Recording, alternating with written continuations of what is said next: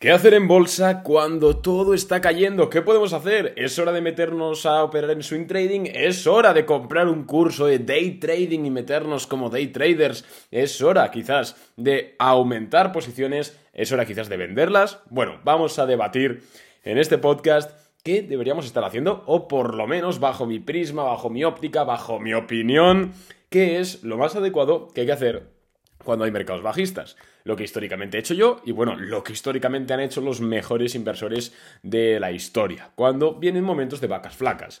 Y es que ayer publica en Twitter, que si no me seguís, por cierto, me podéis seguir, arroba ajnogues, por ahí comparto bastante información, está chulo, también me podéis seguir por Instagram, que soy un poco más activo, pero bueno, quito, quita la publicidad, comentaba por Twitter que, que no tienes que frustrarte si este año estás perdiendo dinero en bolsa ten en cuenta que hay gente que, bueno, hay gente, el 60% de las personas que comenzaron a invertir en 2020-2021 van a dejar de invertir este 2022 porque han perdido dinero, porque están perdiendo dinero y seguramente lo achacarán a que la bolsa en verdad es una mentira o que mm, al final todo es una farsa, que no funciona o que leí un consejo que no debía haber leído, esto, seguramente, si tú llevas poco tiempo invirtiendo, te esté pasando a ti o te haya pasado. Y mi recomendación es la siguiente. La primera es que tienes que entender que el ser humano, esto lo estoy leyendo además en un libro ahora, súper, súper interesante, que se llama Las leyes de la naturaleza humana. Me gusta mucho, así como para el que le guste leer,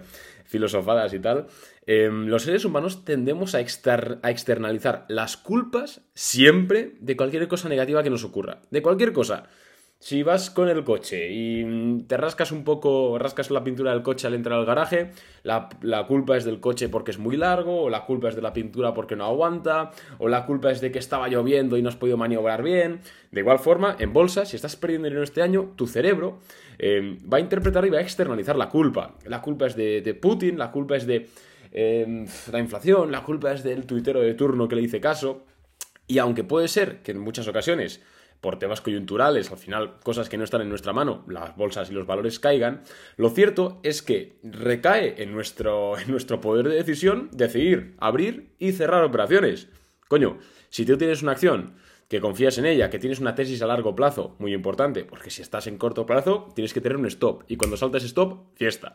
Pero si tú tienes una acción a 100 dólares comprada con una tesis a largo plazo y pasa un evento en el cual tú no puedes controlar, por ejemplo, una guerra, empleando también que estamos en una situación así, y esa acción cae a 70 dólares, es decir, estás en un menos 30%.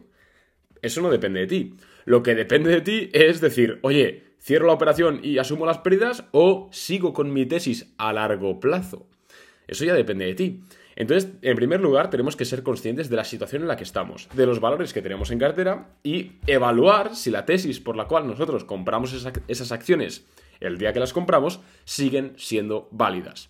Si no siguen siendo válidas porque la acción ha deteriorado sus fundamentales, porque ya no nos gusta algo, por lo que sea, entonces tenemos que venderla, porque hoy perdemos un 40%, pero igual en dos años estamos perdiendo un 80%. Y esto ha ocurrido miles de veces. también, de forma asidua, si nosotros tenemos una posición, quizás con unas pérdidas del 30% anuales, por seguir con el ejemplo, em, pero, coño, nuestra situación, nuestro análisis, nuestra visión a largo plazo sigue siendo intacta, es decir, está intacta nuestra tesis de, de inversión, la pregunta es, ¿por qué lo vendes? De hecho, si tú tienes una acción comprada a largo plazo desde el día 1 y la vendes con un menos 30% de rentabilidad sin que, sin que haya deteriorado sus fundamentales, es decir, siendo la tesis igual de válida, la bolsa no es para ti. No te dediques a la bolsa. Si no puedes aguantar unas pérdidas del 20, 30, 40%, 50%, 60%, durante un tiempo, la bolsa no es para ti. La bolsa no es para ti. Y este es el problema que ha dado 2020 y 2021 y es que, como todo subía, bueno, eh, la bolsa era para todo el mundo. Bueno, a quien no le gusta ganar dinero, ¿vale? Cualquier persona entra en bolsa y haciendo las cosas un poquito bien, tampoco hace. Obviamente hay mucha gente que ha perdido pasta en 2020 y 2021, pero haciendo las cosas bien, eh, era bastante más sencillo ganar dinero que en 2019 o 2018, por ejemplo. Entonces la gente se ha mal acostumbrado. Personas que, por propio carácter, porque al final esto es muy genético, ¿no? Gente que no tolera el riesgo o no tolera las pérdidas em, abiertas. Gente que no está hecha para los mercados ha acabado invirtiendo y se está topando ahora con la, dura, con la dura realidad. Y es que no todo es color de rosas. Y para que haya años como 2020, que hubo un rally en el Nasdaq del 50%, o como 2021, que fue del 23%, tiene que haber años como 2022, en el cual la rentabilidad year to date, de momento, es de un menos 20% en el Nasdaq. Que si quitamos ya Apple, Microsoft y estas que sobreponderan, la rentabilidad sería del menos 40 y pico. O sea, tenemos que tener en cuenta esto, ¿vale?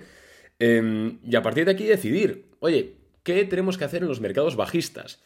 Ostras, pues hay muchas opciones, como siempre. En primer lugar, reevaluar tu cartera. Nunca es mal momento para reevaluar tu cartera. Yo personalmente la reevalúo cada semana, cada 15 días. Más o menos tengo un poco un checklist, ¿no? De los puntos. Normalmente en 15 días no sucede muchas cosas.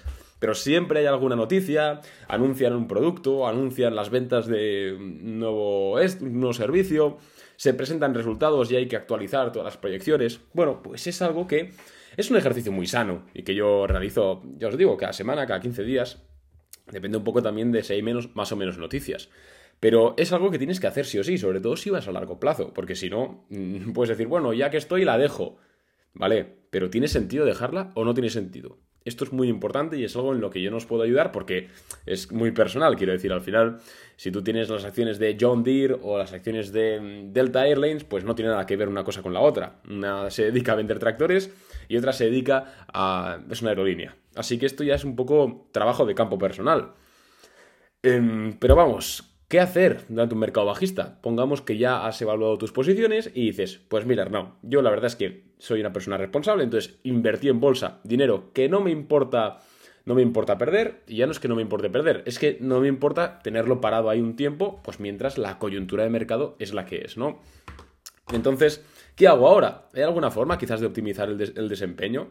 Pues la verdad es que sí, y es que llevo ya pues, muchos meses, bueno, hablando del DCA años, ¿no? Pero haciendo hincapié en el DCA meses y consiste en que tenemos que seleccionar, o bueno, eh, cuando cae la bolsa hay una oportunidad enorme para seleccionar valores que realmente nos gustan, empresas con grandes ventajas competitivas, con grandes fosos económicos, con grandes rentabilidades y con posiciones dominantes en los mercados, coger esas empresas y decir, vale, a medida que vaya cayendo voy a cargar mi posición. Por ejemplo, esto lo comentamos ayer, ¿vale? Con Google y con Facebook os comenté mi plan.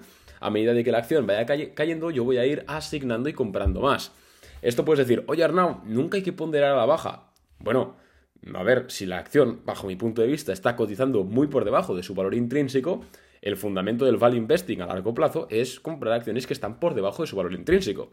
Si para una acción que vale 100 dólares, para mí su valor intrínseco está en 150, lo más lógico es que tenga que comprar pero no lo compraré todo hoy, porque siempre, además cuando la bolsa cae hay volatilidad, un día estará a 100, otro día estará a 80, al día siguiente a 120, entonces hay que intentar dosificar y reducir la volatilidad lo máximo posible.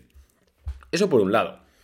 Por otro lado, eh, muchas personas ahora, bueno, es que esto es muy clásico, de cuando cae el mercado siempre salen agoreros, siempre salen gente dice, bueno, sí, sí, que el mercado históricamente ha recuperado, pero fíjate en 2000, en el año 2000, la burbuja.com tardó 15 años en recuperarse.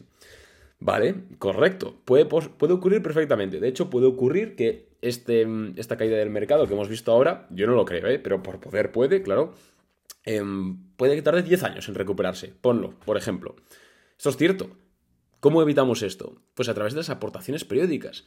No hay mejor momento para hacer aportaciones periódicas, para comprar, para construir posiciones a largo plazo y tranquilamente, sin estrés, que cuando el mercado baja. ¿Por qué? Porque estamos teniendo las acciones más potentes del mundo, las empresas que dominan todo, cada día más baratas. Es alucinante. Fíjate tú qué curioso que mm, eh, la, bueno, la curva de demanda, ¿no? Cuando un producto baja de precio, tiende a tener una mayor demanda. Cuanto más barato es un producto, normalmente la gente más lo quiere comprar. Esto se ve en el supermercado. Si el arroz vale 3 euros em, y baja a 2, pues más gente compra arroz. Esto es muy clásico, ¿no? Hasta aquí estamos todos de acuerdo. Pero en la bolsa ocurre una paradoja, ocurre lo contrario. En la bolsa, cuando algo está más caro, más demanda tiene. Y cuando algo está más barato, menos demanda tiene. Esto es debido a cómo somos los seres humanos, cómo queremos, eh, cómo nos emborrachamos tan rápido de euforia y nos deprimimos tan rápido con, las, con las situaciones negativas o quizás que pintan mal.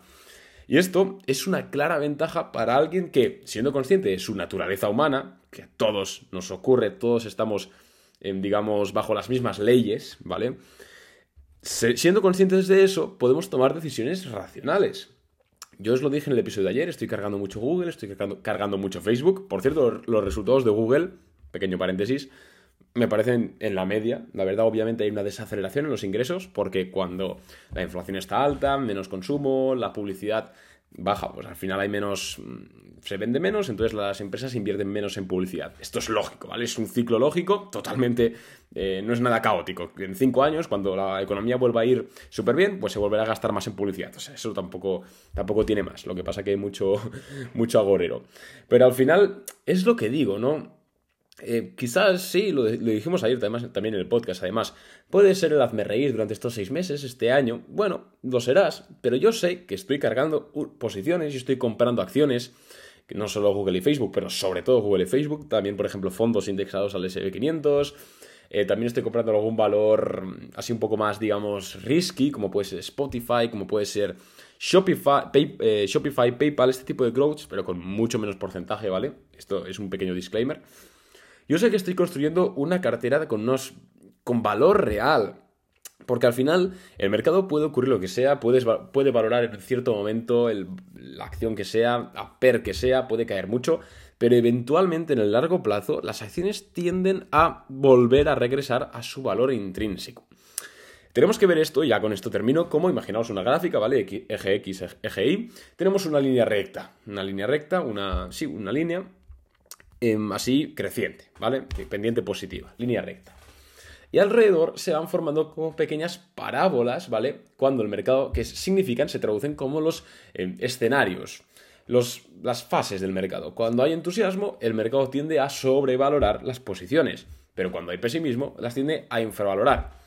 Al final, todo esto, aunque es cíclico y se repite siempre, porque siempre, siempre, siempre, la naturaleza humana es la misma, por eso las cosas se repiten, la historia se repite y en los mercados tres cuartos de lo mismo, finalmente la, tendencia media es alcista, si es una empresa buena. Porque al final, si los números están ahí, si una empresa es rentable, si una empresa hace buybacks, si una empresa, empresa, consigue afianzar sus cuotas de mercado, consigue crecer, o ya no crecer, sino crear nuevas líneas de negocio, lo que sea, es alcista.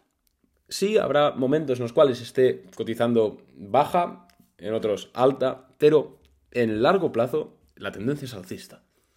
Y si niegas esto, lo puedes negar hoy, te puedes reír de mí seis meses, un año, lo que dure esto. La verdad es que a mí, la verdad es que me da igual, sinceramente. Pero sé que en tres, cuatro, cinco años quizás, yo no sabré ni dónde estás tú para reírme de ti. Pero te puedo decir dónde estaré yo. Porque comprando eh, Facebook a estos precios, comprando Google a estos precios, comprando el SP500 a estos precios, teniendo en cuenta toda la adopción digital, además que ha habido desde la pandemia y, cómo funciona la economía global. Haciendo esto, yo tengo claro que en tres años, cuatro, cinco, los que haga falta, me da igual esperar, ¿vale? Las cosas es al final es a largo plazo. Yo sabré dónde estoy. Esto es como el que se mete al gimnasio y está muy, muy, muy flaquito. Y la gente se ríe de él seis meses. ¿Qué hace un flaco en el gimnasio? Un año. ¿Qué hace un flaco en el gimnasio? O una persona, una persona gorda también. ¿Qué hace un gordo en el gimnasio? Pero ¿qué pasa? Que a los tres años ese flaco, ese gordo, está fuerte, está muy fuerte. Entonces ya la gente dice, ah, seguro, seguro que ha usado esteroides, ¿no? Que en la bolsa sería el equivalente a seguro que ese dinero no lo ha ganado invirtiendo, es seguro que se lo han dado papá y mamá. Y recordad lo que os digo, sobre todo si me estás escuchando y quizás es tus primeras veces en la bolsa, tus primeros años, mm, yo es mi recomendación, de verdad siempre con fundamento, siempre comprando cosas con sentido, siempre teniendo la información correcta, pero al final convicción, porque en el momento que dejas de dudar de, que dudas de ti mismo, en ese preciso instante en el cual dudas de ti mismo, se acaba. Se termina ahí tus posibilidades de, tirar para adelante. Y esto es así en todo y lo he, comprobado con mi experiencia vital. Nada más por mi parte, espero que os haya gustado el episodio. Si ha sido así, recuerda que puedes valorarlo en Spotify con 5 estrellas. Yo no gano nada del podcast, nada, nada, nada. Otra cosa que hago a largo plazo, llevamos ya años con el podcast. Ahora parece ser que nos empieza a escuchar mucha gente, por lo cual os lo agradezco a todos y cada uno de vosotros. Pero es que ni os imagináis de cómo vamos a estar en 2-3 años. Apuntad el podcast, el largo plazo es muy potente y el interés compuesto es la fuerza más potente de la, de la naturaleza. Nada más por mi parte, un abrazo y nos vemos. Chao.